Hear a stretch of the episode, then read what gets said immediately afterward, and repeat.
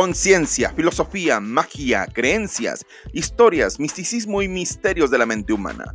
En Príncipe de la Oscuridad buscamos revelar luz a través de lo oculto de nosotros mismos. Bienvenido a un podcast que lo único que busca es dejarte con más dudas de las que llegaste, pues nuestra única misión es que descubras que hay luz hasta en lo más profundo del abismo. Esto es Príncipe de la Oscuridad.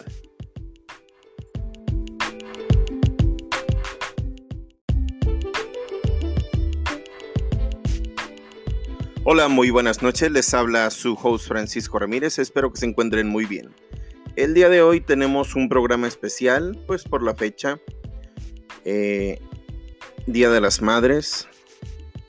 Y primeramente, pues una felicitación a todas aquellas que son madres y todas aquellas que son madres sin haber parido nada.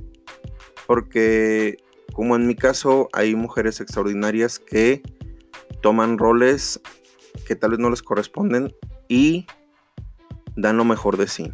Y pues claro, mi, mi felicitación sincera y amor a mi madre Graciela y a mi tía, que es como mi segunda madre Catalina. Y pues esto va para ustedes y para todas las mamás que pueden escuchar y todos los hijos. De todo corazón, muy, muy feliz día.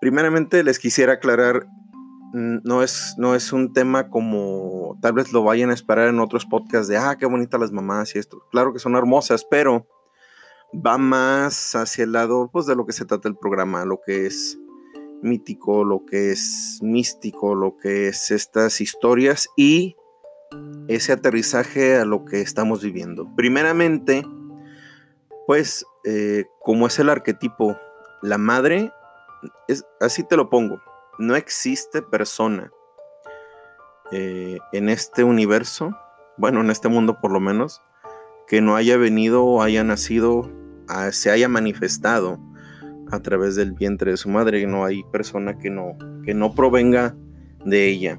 Me pueden decir del padre, sí, pero pues hoy es el día especial de ellas. Por eso en su momento haremos un programa especial del padre, no se preocupen por ello. Y pues primero hablando de las madres en toda la cultura. Primero hablando de aquí de Latinoamérica donde nos ubicamos. La Cuatlicue. Y cómo es curioso tantas madres, tantas madres míticas, mitológicas, arquetípicas, como le quieran decir, eh, tienen historias tan similares, tienen como este... Como, es, como esta historia de base que es normalmente todas las diosas en todas las culturas o vírgenes o manifestaciones de madres son tanto de la vida como de la muerte y hasta en algunos que ustedes no creerían, también se manifiesta. Primero hablando de la Cuatlicue, les hablo un poquito sobre su mito, su historia principal, porque pues al final de cuentas la madre es cuando ella antes de ser fue mujer y después de ello es mujer y madre. Cuatlicue era la diosa de los Sensón, O 400 surianos. Esto en, esta cultura, el número 400 representa muchísimo como esta parte de, como decimos, ah, son muchísimos, son demasiados. O acá donde vivo se dice la palabra típica titipuchal, que es un montón de montones, ¿no? Eh, como sin saber qué cantidad. Y en esta cultura, el decir 400, eh, el número no es que fueran 400 estrellas, porque eso es lo que representan los, los urianos. Son, ahora sí que un número infinito de, tantos que no puedo contar. Dios de las estrellas del sur, así como de la diosa Yokotsauski. Disculpen si no se ven pronunciado. que regía a sus hermanos y esta es la luna. La Coatlicue estaba viviendo en el centro de Coatepec, donde hacía penitencia, tenía su cargo barrer, y una vez mientras ella barría, cayó del cielo un hermoso plumaje, que ella recogió y colocó en su seno. Cuando terminó de barrer, buscó la pluma para guardarla, pero no la encontró. En ese momento, ella quedó embarazada del dios Huitzilopochtli. En esta, en esta alegoría, el mismo dios la embaraza, por así decirlo, es parte de, o sea, es como, eh, y no es que quiera comparar, sino que existe tal cual, ella se embaraza sin tener que ser, no virgen, pero no hay un, no hay un intermediario, pues. Este, este embarazo misterioso ofende a sus 401 hijos, instigados por, por la diosa de la luna, deciden matar a su madre porque los ha deshonrado. Y por, en resumidas cuentas, lo que sucede es que desde el interior de ella, eh, el dios del sol, le dice, madre, tranquila, yo te protegeré. Y eh, uno de sus, otros hijos le, les advierte que ya van a venir, que ya van a llegar a matarla. Llegan todos guerreros fuertes, poderosos, a punto de acabar con su madre, y en el último instante que representa el alba, Huitzilopochtli nace de ella, vestido como adulto con sus ropas de guerra, y acaba con todos sus hermanos. Los mata, los destroza, los acaba con ellos. Esto es simplemente una alegoría a el día y la noche, así de fácil. Pero lo curioso es que muchísimos dioses solares eh, manifiestan esto de una forma muy similar con una madre, en algunos casos virgen, en algunos, en, algunos otros casos no. Pero siempre de alguna manera son embarazadas mm, por algo que no es físico. Ahorita lo van a ver en la historia de Isis. Y en este caso, Huitzilopochtli, su madre lo acompaña desde que nace surca el cielo y entra al inframundo, porque es la madre tierra, y vuelve a ser tragado por ella, porque ella es la diosa de la vida y de la muerte. Aquí eh, donde yo vivo, en Guadalajara, hay una, hay una, no se puede decir estatua, es un monumento, mm, es que es hecho de acero, así que no sé cómo, cómo se le denomine, una escultura que representa a la diosa Cuatlicue y a la Virgen de Guadalupe. Aquí hay muchas personas que se ofenden por ello. Se llama sincretismo y pues es que básicamente las dos representan al mismo arquetipo.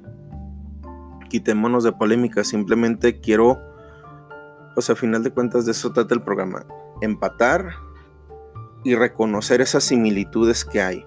Ahora vamos a hablar de otra diosa, la diosa Isis que es la diosa de la, de, la maternidad, de la casa, del hogar, pues, de, de la feminidad. Es como todo ese arquetipo de la mujer de casa que da la vida por su familia, que ama, que cuida, que a final de cuentas ese es el arquetipo de la madre.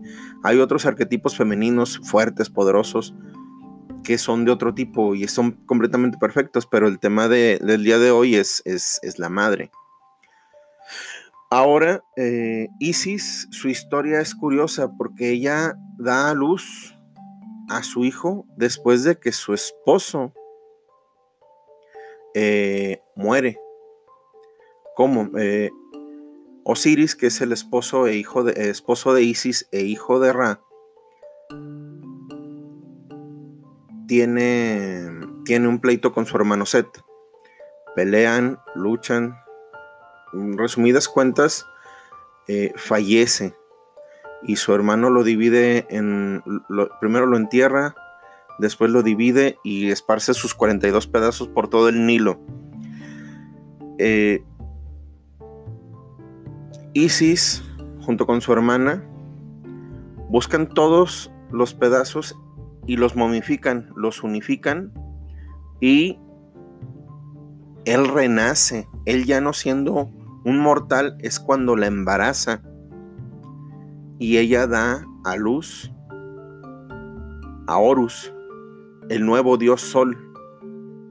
Él derrota la oscuridad de su tío y se vuelve a colocar como, como nuevo faraón, como la manifestación del dios Sol en la tierra y gobierna a los hombres y es el, el que hace la descendencia divina en, en esa parte del mundo. Pero ella también es quien te acompaña en la muerte. O sea, no es la diosa de la muerte como tal, como, como la Cuatlicue, sino que ella eh, te acompaña, es parte de ese proceso, te da un bien morir, por así decirlo. Y esto es algo curioso porque en prácticamente todas las culturas, esa madre a su hijo en su historia lo ve morir, lo cual pues bajo la cultura y muchas formas es algo que una madre jamás debería de ver morir a su hijo, pero curiosamente prácticamente en todas, como en la que sigue, eh, la madre acompaña al hijo desde que nace hasta que fallece. Vamos a hablar de una tercera, en este caso no es diosa, pero se le adora como tal. Hablo de la Virgen María, quien también es madre de un hijo solar. Y en su punto, ella toma ese mismo lugar que toma una Isis, una Cuatlicue, de, de arropar a los hijos de la cultura. Se vuelve la madre de todos ellos sin serlo. O sea, no serlo físicamente, pero ella se vuelve esa madre, ese símbolo, ese arquetipo que protege y resguarda un pueblo.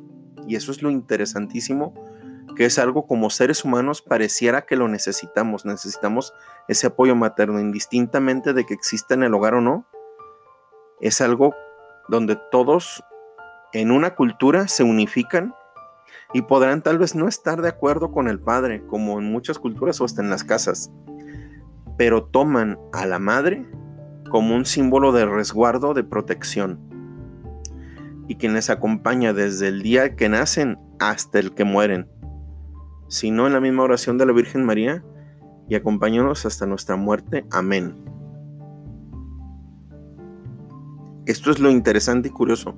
La Virgen María, pues resumiendo historia para quien tal vez no la conozca, ella es descendiente de la casa de David, descendiente de, de Seth, de, de Adán, de la, de la estirpe divina, por así decirlo.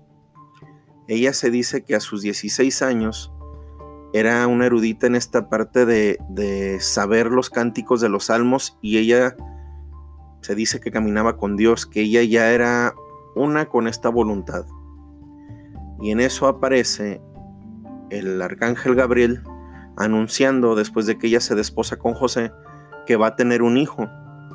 Pero este hijo va a nacer sin, entre comillas, pecado, o en otras culturas podría ser simplemente sin haber tenido relaciones porque no tiene que ver con el hombre, sino que viene de una entidad divina, en este caso Yahvé.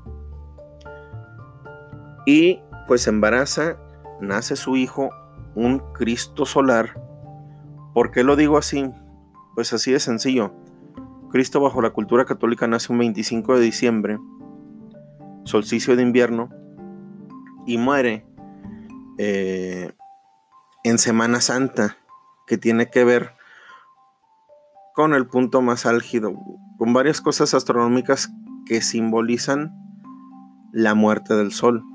Él muere en ese punto, pero es curioso cómo sigue y, tiene como todo este simbolismo de caminar con el sol, de que su vida está relacionada con las con con las estaciones del sol, por así decirlo, dentro de nuestra, nuestras culturas. Él viene y como un Horus, como un Huitzilopochtli, trae paz, trae amor, trae felicidad. Según, por eso tanto querían que él tomara el trono de los judíos, quería que él tomara eh, a la fuerza y manifestara su reinado. Pero él, a diferencia de tal vez otros, lo que manifiesta es un reinado más hacia la conciencia, más hacia ti mismo, más hacia un conocimiento más metafísico que físico. Pero a final de cuentas, hablando de la Virgen María, ella también acompaña a su hijo hasta la muerte. Y ella está aún después de, y hay quien dice, depende del Evangelio, que también camina con Dios y es elevada a los cielos.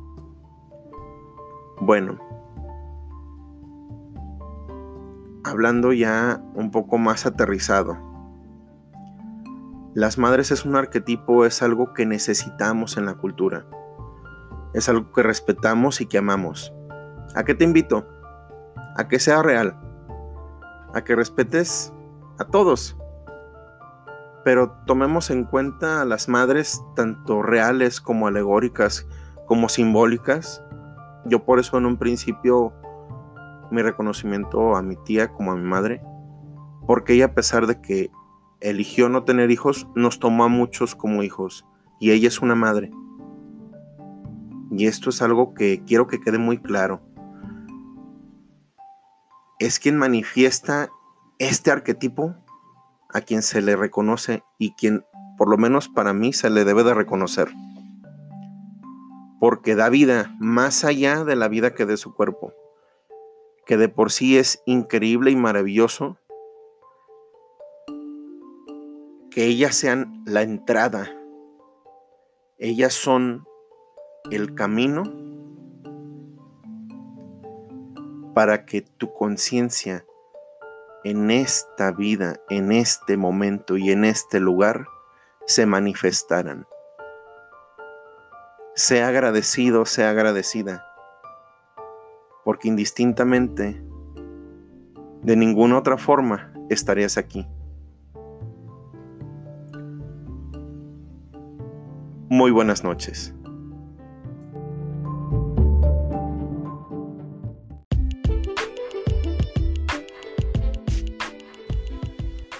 Recuerda que nos puedes encontrar en Facebook como Príncipe de la Oscuridad Podcast y en Spotify y otras plataformas como Príncipe de la Oscuridad. Para cualquier comentario o saludo en príncipe de la oscuridad podcast Recuerda que estamos aquí para ti.